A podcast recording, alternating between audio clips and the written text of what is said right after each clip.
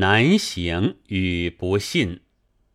中国的渔民，没有学问的下等人，向来就怕人注意他。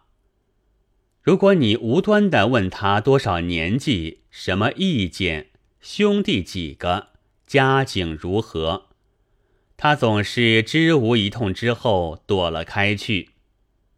有学识的大人物很不高兴他们这样的脾气，然而这脾气总不容易改，因为他们也实在从经验而来的。假如你被谁注意了，一不小心，至少就不免上一点小当。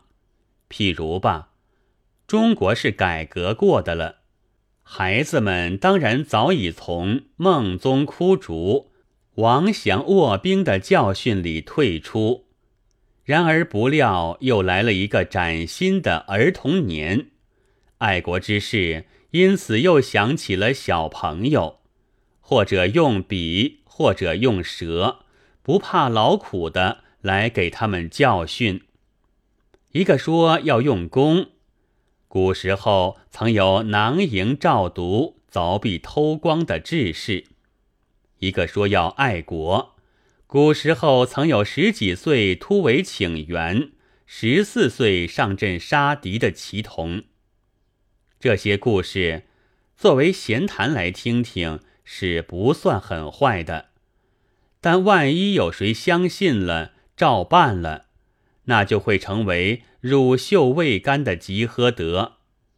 你想，每天要捉一袋照得见四号签字的萤火虫，那岂是一件容易事？但这还只是不容易罢了。倘去凿壁，事情就更糟。无论在哪里，至少是挨一顿骂之后。立刻由爸爸妈妈赔礼，雇人去修好。请援杀敌更加是大事情，在外国都是三四十岁的人们所做的。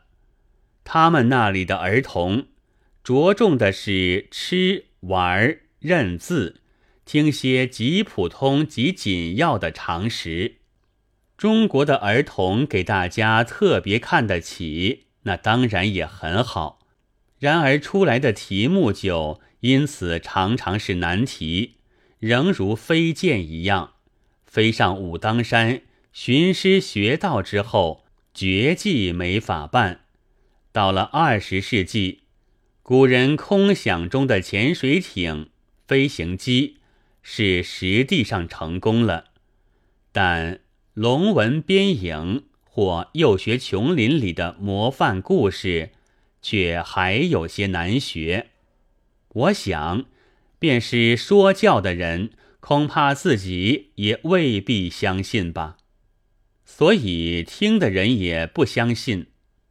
我们听了千多年的剑仙侠客，去年到武当山去的只有三个人，只占全人口的五百兆分之一。就可见，古时候也许还要多，现在是有了经验，不大相信了，于是照办的人也少了。但这是我个人的推测。不负责任的、不能照办的教训多，则相信的人少；利己损人的教训多，则相信的人更其少。不相信，就是渔民的远害的堑壕，也是使他们成为散沙的毒素。然而有这脾气的，也不但是渔民，虽是说教的士大夫，相信自己和别人的，现在也未必有多少。例如，既尊孔子又拜活佛者，也就是。恰如将他的钱是买各种股票、分存许多银行一样，其实是哪一面都不相信的。七月一日。